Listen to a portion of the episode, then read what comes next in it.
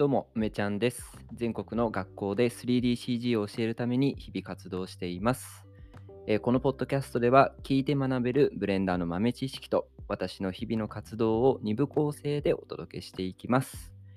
えーまず本編に、ね、入る前にお知らせをさせてください。全国の子どもたちに 3DCG を教えたいという自分の、えー自分の夢のためにですね、この7月にクラウドファンディングに挑戦しようと思っています。あの 3DCG って結構教育と相性がいいなって思っていて、なんかこう作りたいものを想像する力とか、自分が何を作りたいのかっていうのをこう考える、自分と向き合う、こうきっかけとか、なんかこう学びが深まるいろんな要素が入ってるんですよね。そんな CG を学校教育の中に、まあ、持ち込んであげたいなっていうで、たくさんの子どもたちに体験させてあげたいなっていう思いで、えー今回のクラファンを企画しています。で、それなぜかっていうとですね、学校に 3DCG を持ち込もうとすると、大きな問題が一つあって、それがパソコンなんですよね。で、あの 3DCG にこう必要なスペックってあるんですけど、なかなか学校に配られているパソコンってこう、メモリ4ギガとかだったりして、えーちょっとスペック足りないよねとか、あとはセキュリティの問題で、あのアプリがね、自由にインストールできないとか、あ結構ね、問題様々なんですけど、本当に今までその学校で CG を教えようと思っても、なんかまあ、パソコンさえあればできるのにっていうので、こう延期になっちゃうっていうことが結構あったんですよね。まあそういうことから、まあもう自分でこう CG を届けたいと思ってる自分でパソコン用意しなきゃなっていうふうに思ってですね、うんまあ、今回のクラファンに至るんですけど、やっぱりその自腹でね、えー 1, 万1台多分20万円ぐらいするパソコンを2、30台用意するって、やっぱ結構な規模なんで、まあ、なかなか自分で用意するの厳しいなっていうのもあるし、ぱりクラファンをやることによって、まあ、いろんな人にね、この活動を知ってもらって、あの応援してもらいながら、まあ、その応援とね、責任と、いろんな期待をね、背負って、この活動をやりたいなと思ってるんで、うん、この7月でね、えー7月までかな。今4月ですけど、7月まで一生懸命告知して、まあ、いろんな人にね、知ってもらえるように、まあ、頑張っていきたいなと思ってますんで、ぜひですね、応援のほどよろしくお願いいたします。はい、それじゃあですね、えー今日もブレンダーの話と、私が運営しているね、学びラボというコミュニティの話、え2部構成でね、お届けしていきたいと思います。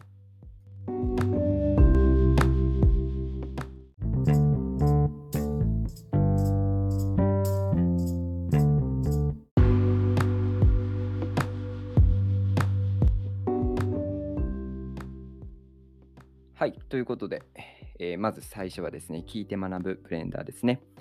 はい、これはですね、普段目が忙しいあなたのために、ちょっとした隙間時間にながら聞きで学べるブレンダーのラジオになっています。えーいろんなテーマで話していて、ショートカットキーの話したりね、アドオンの話してるんですけど、まあ、今回もですね、えーアドオンでいこうかなと思います。なんかこの、このシリーズアドオンをね、喋るのが多いんですけど、一応理由があってですね、あの聞いて学ぶブレンダーって実はあ今までに3回ぐらいもやっていて結構ねショートカットとかなんか特定の機能例えばモディファイヤーとかパーティクルとか結構話してきたんですよね。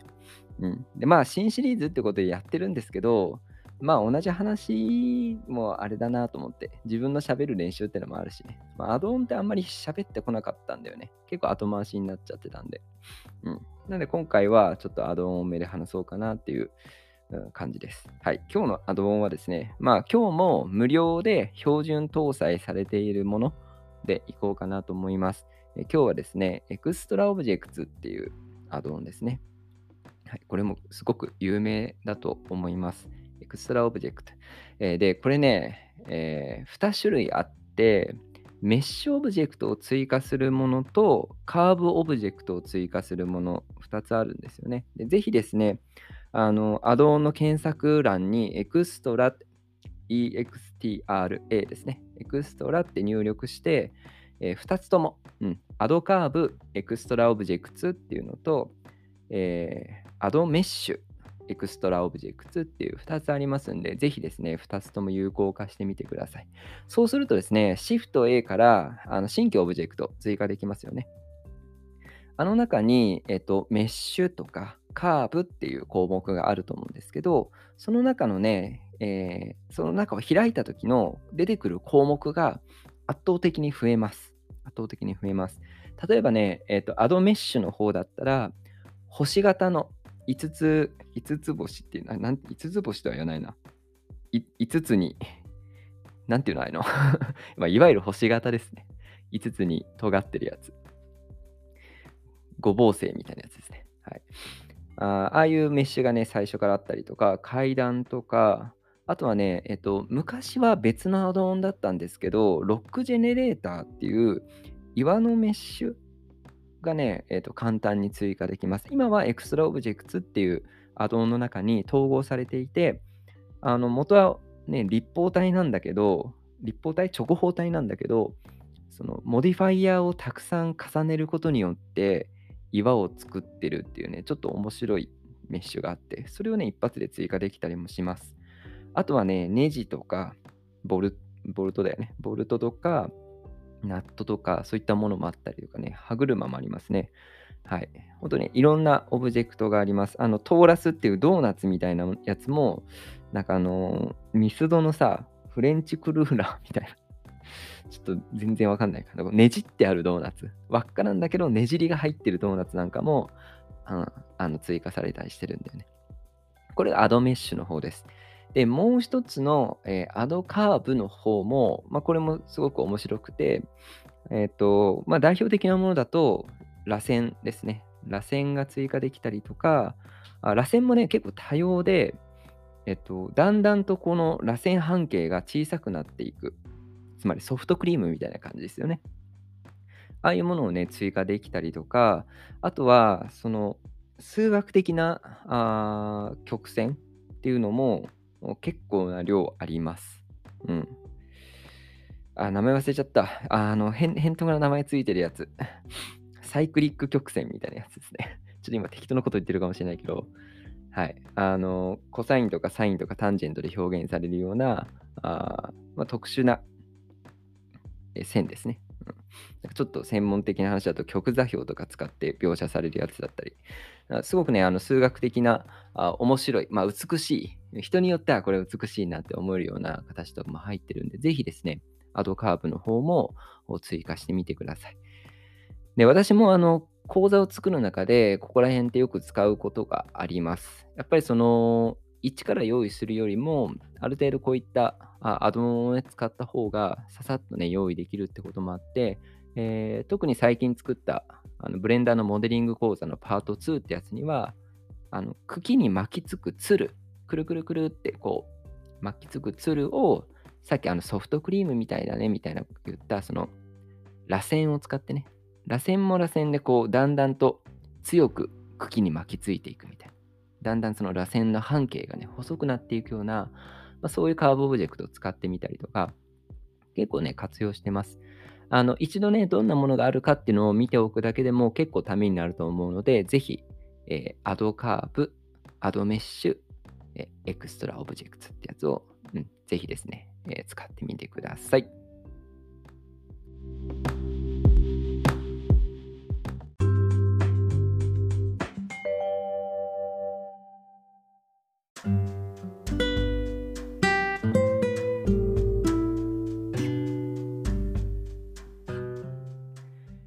はい、それじゃあですね、えー、後半は学びラボというコミュニティのね、話をしていこうと思います。えっ、ー、と、今日私は何してたかっていうと、お昼からですね、学びラボのメンバーのニーアンさんっていう方がいらっしゃるんですけど、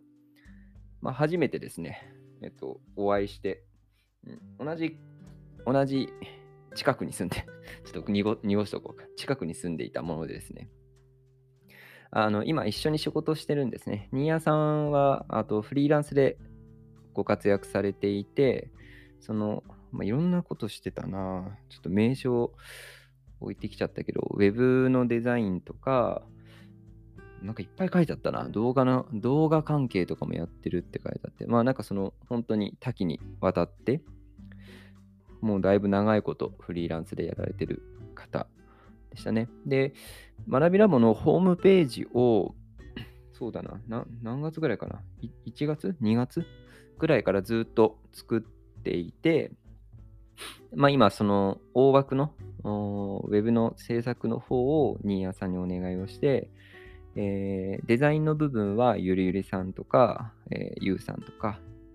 ですね、えー、ゆうさんは学びラボのロゴを書いてくださってる方だったり、あとはチャンクさん。チャンクさんは私の会社のロゴを作ってくれたりとか、あとはユーデミーの講座の資料を作ってくれたりとか、まあいろんなところでですね、そのデザイン力を発揮してくださってる皆さんにちょっと協力いただきながらホームページを作っています。で、今日はですね、まあ、そう、すごいなんか、すっごいイケてるお店を紹介してもらっちゃったんだよな。私も結構その、まあ、あの、家が近い、近い、まあまあ近い。電車で2駅行ったところみたいな、そういう距離感なんですけど、まあ、そのエリアを歩いたことがあるのに、もう行っていいか。はい、江ノ島 江ノ島のね、あたりで食事したんですけど、こんなとこにお店あったんだみたいな。でもすごい人気店で、11時ぐらいに、開店直後なんだよね。多分11時ぐらいに行って、もう即満員で、出る頃、11時40分とか12時前にはもう行列ですよ。平日のお昼に。ね、びっくりした。ですごい美味しくて、あの、まかない飯みたいな、その、なめろう、なめろうだよね。あの、味噌で叩いてあるお刺身、細かく切ったお刺身の、そのなめろう丼みたいのを食べたんですけど、まあ、とんでもなく美味しかったですね。なんかロケーションも良くて、眺めがすっごい綺麗で、うん、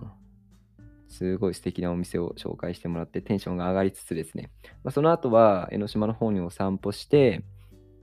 えー、2人でコーヒーフロートはい、おじさん2人でですね、コーヒーフロートを買って、片手に歩きながらですね、あの、灯台がある、まあ、防波堤っていうのかな、あの、なんて言うんだろう。うん、なんか釣りやってる人がたくさんいるとこですね。はい。釣り、釣りやってる人を横目に、あの、なんていうの、あの、甲板っていうかさ、その、あのあそういうさ、ところって大体コンクリートじゃない？コンクリートのさ棒、棒みたいなのが海にドーンって出てるじゃん。棒ってでかい棒ね。あの、あれなんていうの？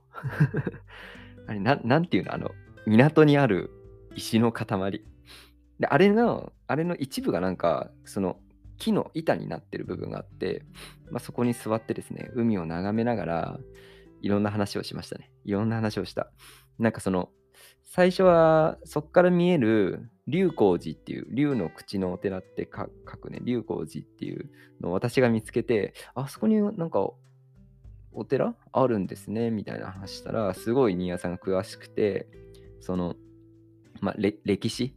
そう、なんか、龍光寺っていうのは山のね、山の斜面にあるんだけど、その山がこう、竜の形のようにこう、うねうね、上から見ると竜の形してるんだって。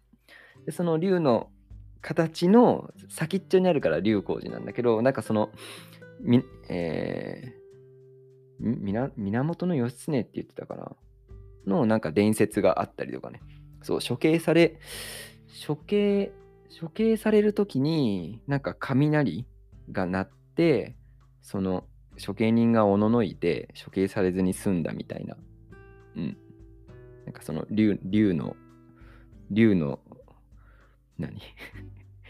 全然言葉出てこない。竜の怒りみたいな ちょっと今すごいダサくなっちゃいましたけど、まあなんかそういう逸話がある場所らしいんですね。そうなんかそんな、そんな感じでね、宗教っていうか、まあなんか歴史の話をしつつ、やっぱね、自然の風景がずっと見えてるから、その後はなんか林業の話。その、まあ林業って、林業の闇みたいななんかそういうワード聞いたことあるじゃないですか。その話なんかを聞きましたね。あの、まあ、2番煎じですけど、その、もともと戦後にこう日本に木がなくなっちゃってこう、まあ、木材とかも必要だし、まあ、森を取り戻すためにたくさん木を植えようと。であの育ちが早いヒノキとか杉をたくさん植えたんだって。で、たくさん植えて、その産業としてね、あのそういう植林をしたんだけど、実際育ってきたら、その日本の山でその木材を取るより輸入する木材の方が安くなっちゃったんだって。ね、そうすると輸入でいいやんってなっちゃうじゃん、資本主義の原理的には。で、そうなった結果、その杉とかヒノキのその林が、森がこういい感じに間引かれなくなっちゃって、間引かれなくなっちゃって、その木材が余っちゃうっていうか、その無管理になる森っていうのが増えちゃったんだって。そう。で、まあ、無管理になったら何がダメかっていうと、そのやっぱ、杉みたいな針葉樹林って背が高いじゃないですか。ですで背が高い木って、その上の方にどんどんどんどん伸びていくし、成長も早いから、その下の、あの、背の低い木が育たないんですよね。で、ここまではね、知ってたの、私も。なんかその、育たないんだよっていうのとか、例えば、その紅葉樹林の森からだんだんこう時が経つと針葉樹林の森になるんだよみたいなのってこう中学受験とかで出てくるのね。そうで、なんかそれでそういうのを教えてたからよく知ったんだけど、でもなんかその先が面白くて、それが起こると何がダメだと思います？何がダメだと思います？針葉樹林ばっかになって、下に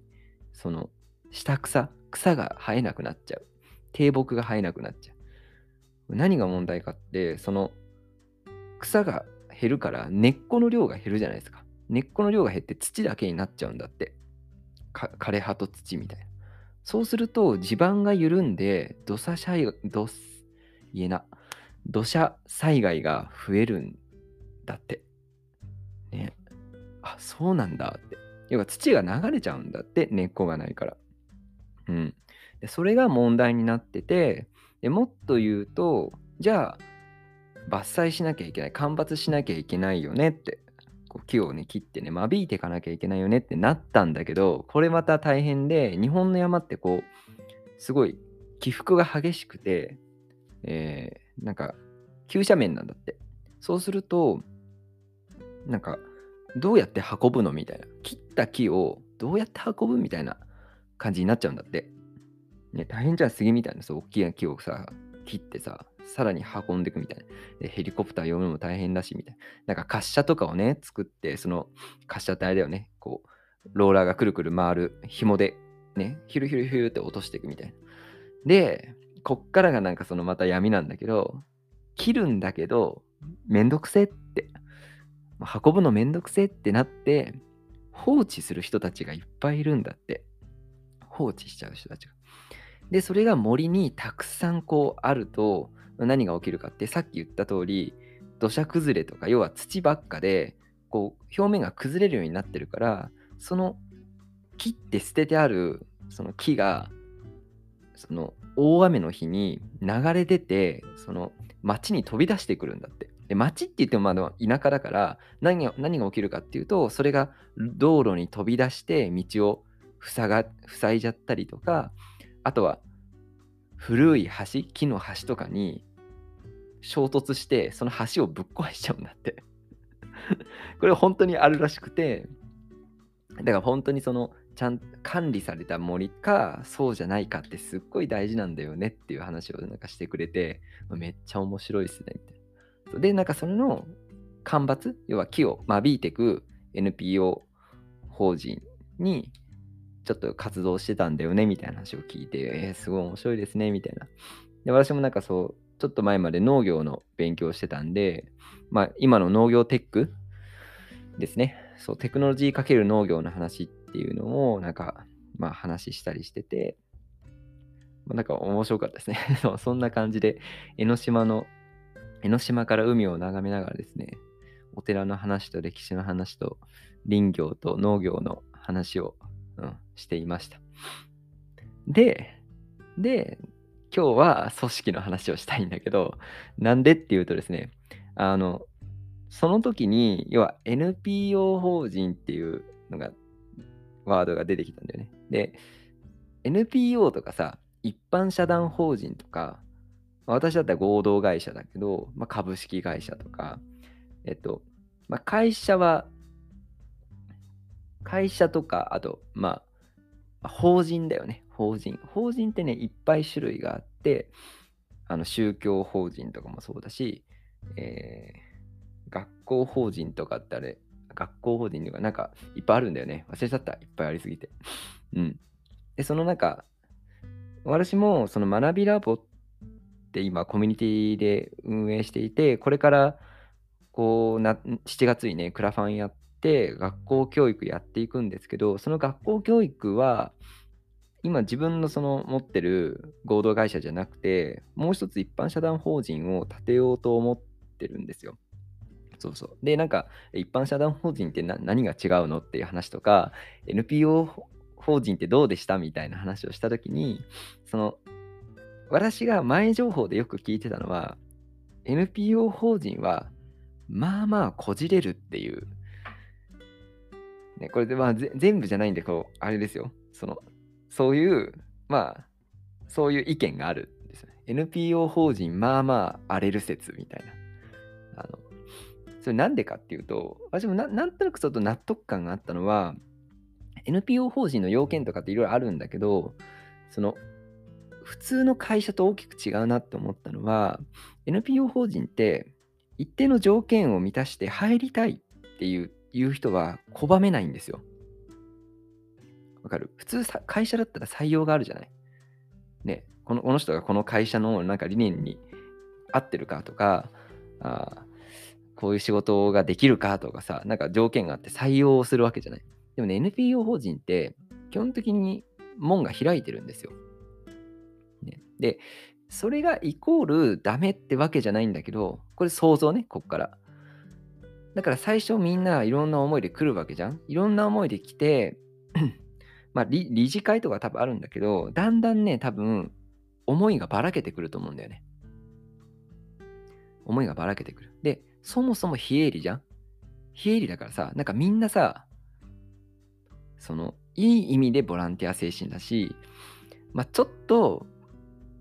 なんかその、自分はボランティアやってるんだっていう感覚がやっぱ強いわけだから、自分のさ、ボランティアだったら自分のやりたいことやりたいじゃん。きっと、どこかでね。そう、ボランティアなのに、やりたくないことはやりたくないじゃん。そうすると多分、なんか、意見の食い違いっていうか、やりたいことの方向性のちょっとした違いみたいのが、多分出てくるんじゃないかなっていう想像ね。想像だよ。うん。で、実際、そう、今日新谷さんと話してて、そ、そこはどうでしたっていうと、やっぱり人間関係というか、方針のズレみたいなので、なんか、な、なくなっちゃったって言ってたかな。うん、でもやっぱりそう活動がこうしぼんでっちゃうんだって。ああ、でもやっぱそうなんだろうなって、そうなんだろうなと思って、まあそんな話から今日は組織の話っていうのをまあしたいなと思ってます。はい。ね、そんな流れで。なんか組織についてど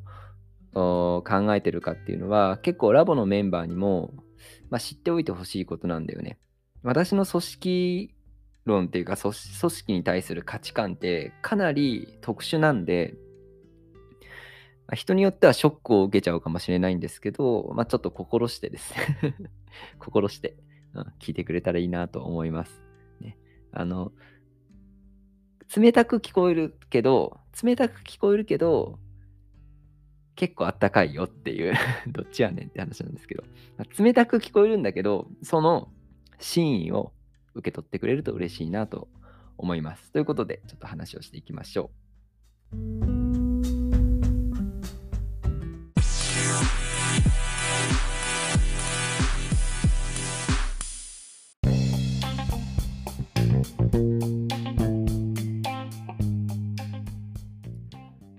はい。ということで、一回区切ってですね、えー、組織の話。組織の話ね。で、まあ、組織なんで、別に会社に限らずですね、えー、まあ、会社の組織もそうだし、今言った、まあ、NPO も、まあ、法人だけどね、そういうまあ人の集まりとか、学びラボだってそうですよね。うん。何でも、学校も組織だし、えー、なんか文化祭のさ、実行委員とか組んでもそれも組織ですよね。いろんな組織がある中で、えっ、と、まあ、私が感じる、まあ、課題感みたいのがあるわけですよ。課題感があって、こういうの嫌だな、みたいな。こういうの良くないよなって思うことがあって、で、それを、こう、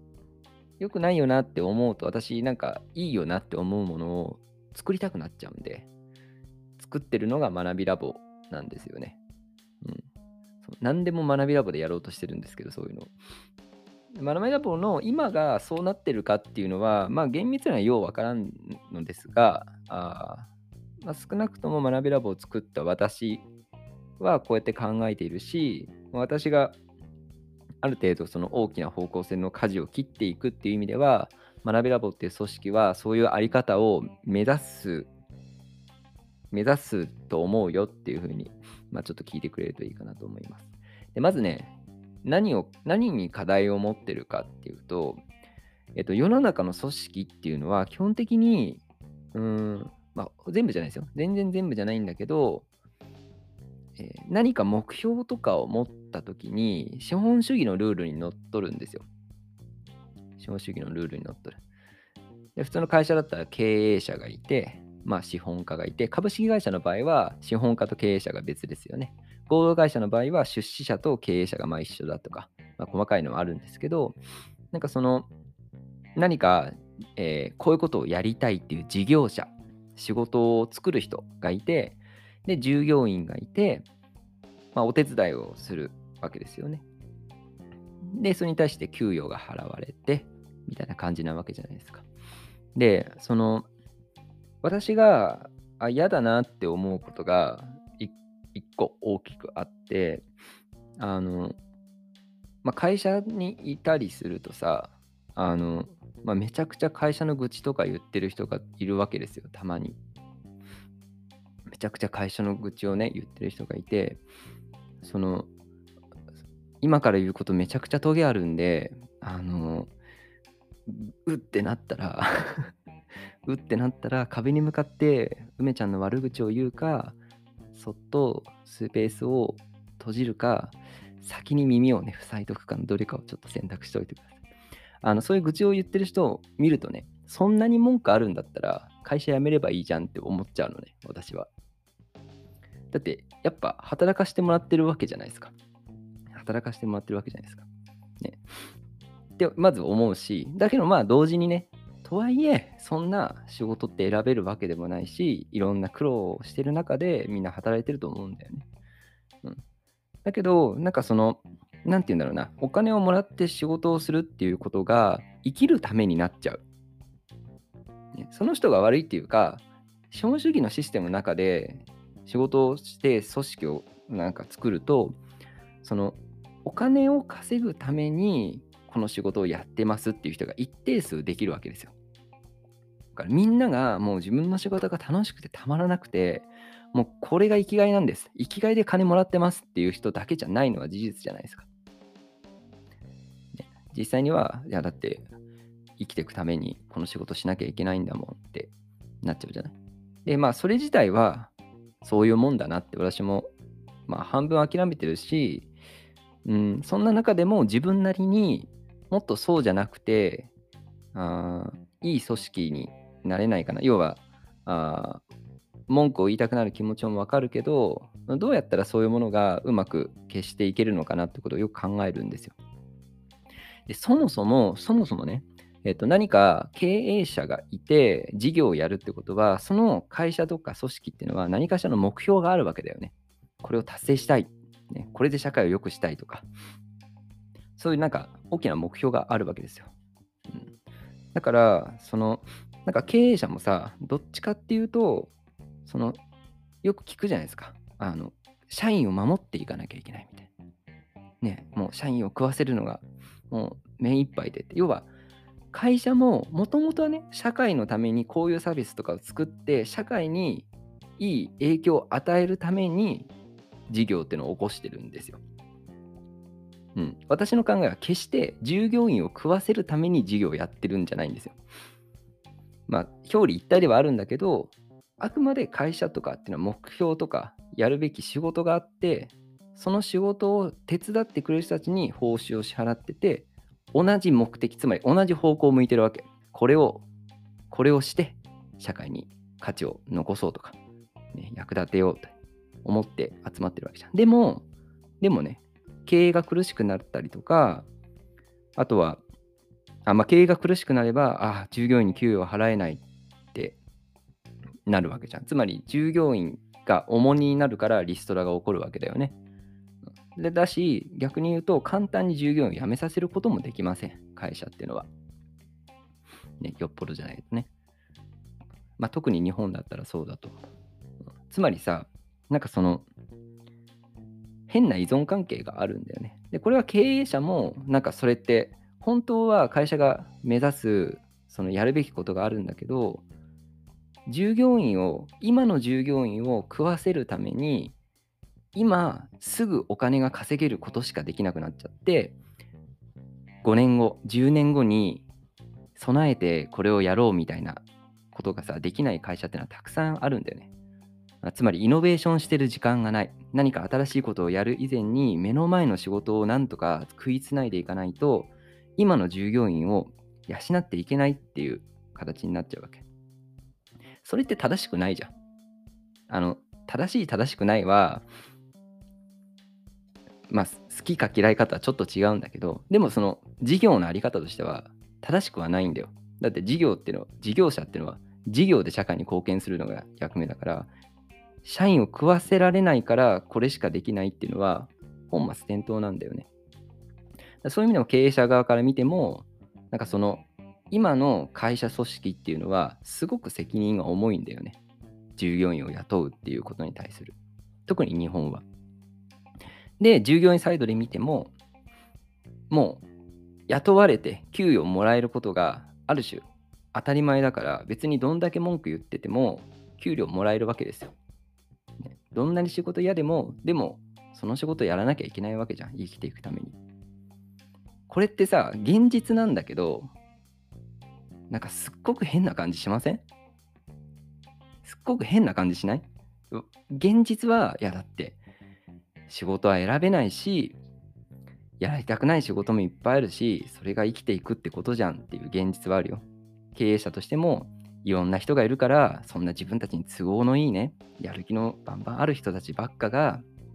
従業員なわけないじゃんって。全員やる気あったら、もうどんだけ成果出てんだよって、やっぱみんな言いますよ。で、それが現実だと思うし、それで受け止めるべきなんだけど、でもさ、理想を考えたらやっぱおかしくない？なんかおかしいじゃんって思うのね。だし、私は、その、会社を辞めてさ、自分で会社作るわけじゃん。その、で、そこに会社に、自分の会社にっていうか、まあ、世の中の会社のなりがちなそういう姿に対して課題を持ってるのに、自分が作る会社もそういうふうにしたくないわけですよ。結局さ、普通の資本主義のルールの中で会社作って組織作ったらそうなっちゃうわけだよね。そうなっちゃうわけ。私が学びラボのメンバーを社員として雇ったら、当然みんなを食わしていくことを最優先に考えるわけじゃん。ね、絶対考えるよね。だって一緒に仕事してくれてる仲間がさ、食いっぱくれちゃうって絶対嫌じゃん。だけど本当は私たちの学びラボだったら学校教育に関わったりとか子どもたちに学びを届けたりとか大人が自ら学ぶとか人に教えるとか、そうやってみんなで学びを作るってことが目的な話なはずじゃん。一応ね、学びはそういう、学びラボってそういう場所だから。なかなか、それができなくなっちゃうんだったら、やっぱりその、今の組織のあり方っていうのに乗っかりたくないなっていうのが、私のリアルな考え方なんですよね。うん。で結構、その、うーん、なんか冷たく、冷たく感じる人もいると思う。要は私は、基本的には、社員なんて雇いたくないって思ってるのね。うん。基本的には。社員として雇いたい人も多分いると思う。世の中にね、たくさんいると思うけど、でも、その事業を大きくするのに組織として大きくなってその中でなんていうのさっきのような形になっていくっていうのはすごく嫌なんだよね。すごく嫌なの。でそれは何ていうか組織としてそういうやる気のある人ない人もマネジメントするのが経営者だよっていう正論も正論だと思う。正論だと思う。でももっと違うやり方あるんじゃないの？っていうことと私はなんかちょっと違う方向性で学びラボっていう組織を作りたいんですよ。でこれ、ね、なんて伝えたらいいかわかんないなーって思ってたんですけどまああんまり好きな言い方じゃないんだけどこうかなっていうのがあってその学びラボがどういうみんなにとってどういう場所になるかっていうことなのね。で仕事 仕事っていう意味だとみんなの副業の場なんだと思います。うん、なんか副業っていうとなんかいろんなニュアンスが今は今のこの時代には入っちゃう気がするんですけどつまり生きていくための仕事じゃないってこと。まあ、それも副業とはちょっとニュアンス違うんじゃないの？つまりなんか、ライフワークなのかもしれない。うん。ライスワークじゃなくてライフワークって話あるじゃないですか。ご飯食べていくための仕事じゃなくて、あやりがいになる仕事。だけどね、だけど、それだとちょっと言い過ぎで、別にご飯食べていく要素がちょっとあってもいいと思う。そうなんだけど、それがないと生きていけないから学びラボにいるんですっていう人は、私は一人もいらない。冷てえなって。そんな理由で学びラボにいてほしくないんですよ。うん。なぜなら、そんな理由で学びラボにいるんだったら、子供たちのためにとか、周りにいる大人のためにとか考えられないから。考えられないから。じゃあ学びラボって、うん、なんかこうやりがいになるようなあ仕事があった方がいいよねって思った時にそれはなんか今はさ、まあ、仕事って言っても大して別に稼げるような仕事じゃないけど、ね、今の学びラボを見るとそんなにその副業になるような規模の予算とかないよねっていうのはまあ明白だと思うんですよ。ただ一方で学びラボの活動ってすごいあのスケールするとお金はまあまあ集まるって思っていて、お金が集まった時にどうしますかっていうことなんだよね。例えば、例えばそうだな、あの、生きててさ、めっちゃ副業をやれる時と全然やれない時ってあるじゃないですか。ね、なんか子供に、子供の世話に手が焼く時、焼く時とかさ、そうじゃない時、ね、なんか要は暇暇な時と暇じゃない時ってありますよね。で自分の中で今はこういうコミュニティの中で本気でこうなんか仕事できるなっていう時もあれば今はなんかただただ遊遊ぶだけでいいなみたいななんかのんびり過ごしたいなと思う時もあるわけじゃないですか。で会社だとそれはいいきませんよね。いやちょっと今年はちょっと仕事ちょっときついんですよねみたいな。ちょっと軽めに行きますって できないじゃないですか。で今年だけはちょっと稼がせていただきますみたいなことも会社の組織じゃできないんだよね。一方でフリーランスでも、まあそん、まあ、基本的にはそうじゃないじゃん、フリーランスって別に。確かに自由は聞くけど、フリーランスはもっとその自分の仕事で食っていかなきゃいけないわけじゃない。なんか私のイメージはみんな普通に仕事してて、それぞれ仕事してるんだけど、学びラボには一定の仕事があって、そのみんなが時間的な余裕とかがあってでも経済的な余裕もちょっと欲しいなって時にちゃんと活動して、えー、生活の足しになったりとかそれ自体がすごく楽しい仕事だったりとかそういう場所を作っていきたいんだよね。うん、でなんかそういうことを考えていった時に、えー、それは株式会社でもないし合同会社でもないしどちらかというと、一般社団法人みたいな、あこういうの、一般社団法人でくくっていいんだけど、なんか細かくは、非営利型とか営利型っていろいろあるんだけど、まあ、非営利であっても、寄付が無税で受け取れたりとかするらしくて、ちょっとなんか適当なこと言ってるかもしれない、梅ちゃん調べだとね。まあでもその、非営利型の一般社団法人って、要は公益性の高いものを非営利でやる。非営利でやるっていうんだけど、利益を上げていいんですよ。あの、上げた利益を配当しちゃいけないっていう、配当、つまり配るってことね、メンバーに。そういうことをしちゃいけなくて、給与とか役員報酬とか払っていいんですよ。利益も上げていいの。だけど、事業のために使うっていうのがルールなんですね。うん。事業、事業にかかる、えー、費用は、あ要は給料として払ってよかったりするわけ。そうすると、まあ、寄付も受け取れる状態で、社員、社員っていうか、要はメンバーがあ募れる状態で、一定期間ちゃんとこういう仕事をこれぐらいの期間でやりましょうって決めたメンバーでちゃんと仕事することもできるし、学びラボっていうのはコミュニティベースでやってるから、常にその社員っていう形じゃなくてもね、うんえー、コミュニティの、今のコミュニティのぐらいのなんか関わり方気軽さで楽しむっていう、なんかそういう選択肢があるといいなって思うんですよね。で普通の組織だったら、会社組織っていうか、要は仕事をする組織だったら、そんなに融通は効かないと思うんですよ。なぜなら、会社も従業員を食わしていかなきゃいけないし、従業員だって食っていかなきゃいけないわけじゃない。で、それを学びラボが同じものを作ってもしょうがなくないですか？って思ってるよね。せっかくこういうコミュニティみたいなものから始まっているのに、最終的に作るものが会社だったら、コミュニティから始める意味がないんだよね。最終最終的に会社みたいなところを作って従業員を雇ってみんなのね仕事を作って養っていきたいって思うんだったら最初から株式会社にした方がいいです絶対株式会社にしてえっ、と投資をもらって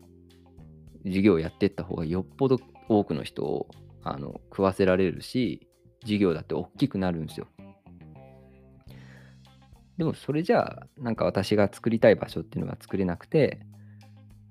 うん、それは今言った、まあ、組織の課題感、うん、なんかその本来その組織が目指している理想的な世界を作ることとは別の理由がそこにある。その理由っていうのは資本主義の中で生きていくためのライスワークになっちゃうっていうことなんですよね。ごめんね、みんなの、あの、今、ツイッタースペースで聞いてくれてるみんなのコメントをガン無視して喋ってますけど ちょっと疲労ね、後で。はい、それがね、私の、まあ、組織論っていうか、学びラボは、そういう場所を目指してるんだよ。だからそれは、なんか今のラボは別にコミュニティベースですみんなで楽しくやってるじゃない？で、これからさ、講師を育てるって言ってるじゃん。で、講師が育ったら、講師がいたら授業ができるから、授業ができたら生徒を増やせて、ね、そして組織として大きくなっていくんだけど、どこかで学校に行く、うん、事業としてね、学校に行く事業として一般社団法人とか立ててやっていくときに、当然そこで社員みたいに働く人たちっていうのはできてくると思うのね。うん、当然。だけど、その時には、なんか、やっぱりみんなの自由度を保ちつつ、程よい責任を与えて、1年間だったら1年間ちゃんとやるみたいな。それがみんなのライフスタイルの中で、自由にこう選択できるような形っていうのがいいんじゃないかな。でそれがさ、別に従業員みたいな形で仕事をしなくても、学びラボにいれば、学ぶことはずっとできるわけじゃん。だそれは一つの大きな目標をクリアできてると思ってて、それプラスみんなの中でもう少し生活を豊かにしたいとか余裕を持ちたいって思った時にもっともっと今のラボではできないようなスケールで仕事をしたりとかっていうのはやっていきたいなって思ってるんですよね。これは別にみんなでみんなやってほしいっていうそういうレベル感じゃなくてそういうのをうまく活用できる人たちもラボにはいるはずだよねって。でそういう場所は用意したいんだけど冷たい言い方すると、私はみんなの生みんなの生活に責任なんて持ちたくないんだよ。そ。そんなところに責任を持つんじゃなくて、自分たちの活動、つまり学校教育とか子どもたちとか、そこに責任を持つのが私の本望だから、一緒に活動するみんなの生活を守らなきゃっていうものに縛られたくないって思ってるっていうことですね。今日も、今日も塩だねって言われちゃいそうだけど。でもそれは大事なんだよ。だって私は何で学びラボを作ったかって別にみんなを養うためじゃないよ。そういうためじゃない。それはもうはっきりとそう。だけど学びラボっていう場所でみんなで集まってこういう活動をすることは絶対私たちのためになるしそれはゆくゆくは子どもたちとか近くのその、まあ、ラボじゃない大人の人にもいい影響を与えて全体として成長できるじゃん上昇できるじゃ、ん、その中に部分的に仕事があったりとかそういうことはあっていいと思うんだけど、まあ、そういうものを目指したいわけであくまでこうなんかいわゆる会社の組織みたいなのを作りたいわけじゃないんだよっていうお話でした。はい。ということでみんなのコメントを拾っていこうかなと思います。はい。もう、あれだね。ありがとう。あの話の中で、あ、桟橋かな？桟橋、そう、さっきあの、あれ、なんて言うんだっけ？っていうところでみんなが教えてくれて、テトラポットではない。あの、桟橋でもない。桟橋なのかな？桟橋か。桟橋だ。桟橋です。はい。はい。まあそんな感じでですね。意外と別にそんなにコメント来てなかった。という感じで、えー、まあ、組織の話っていうことでね、一回終わりたいと思います。えー、まだちょっとだけ1時まで時間があるんで、少しフリートーク時間みたいなのを、まあ、設けようかなと思います。じゃあ一回切りましょう。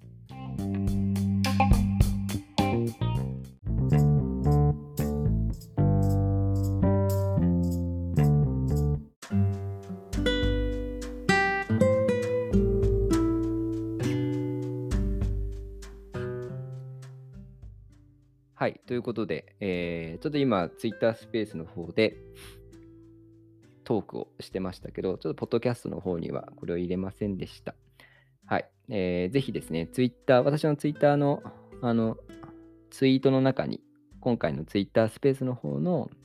アーカイブ30日間残りますんで、気になった方はですね、ツイッターから聞いてみてください。はい。ということで、最後にですね、えー、改めてお知らせです。今年の7月、クラウドファンディングをね、して、パソコンを20台ぐらい買って、そのパソコンを持ってですね、全国の学校に、え、CG を教えに行こうと思ってます。2023年は私が CG を教えに行くっていう年だし、学びラボの中は、えー、先生になる人たちを増やして、学びラボっていう場所がオンラインの学校になっていく。まあそんな年だと思います。えー、来年2024年度は、その前の年に私がね、えー、いろんな学校に行って、まあいろんなつながりができると思うから、それを活かして学びラボのメンバーと実際に学校の現場に、えー、一緒に行ったりとか、その頃には学びラボの中にもきっと先生がいるはずだし、えー、まあ、もっとね、いろんな人たちがラボに集まっていると思うので、今年は私とラボはちょっと別行動みたいな感じには、まあ、見えると思うけれど、それが来年ね、えー、そこで出会って一緒に活動できるのを夢見てですね、やっていきたいと思っています。なんとしてもね、とりあえずパソコンゲットして、えー、具体的に、ちゃんとね、現実的に子供たちに出会って、学校の力になって、えー、社会にね、貢献していきたいと思います。はい。ということで、えー、クラファンぜひ応援よろしくお願いします。それじゃあ本日のですね、ポッドキャスト、そして Twitter スペース以上にしたいと思います。最後まで聞いてくださった皆様ありがとうございます。今日も一日お疲れ様でした。おやすみなさい。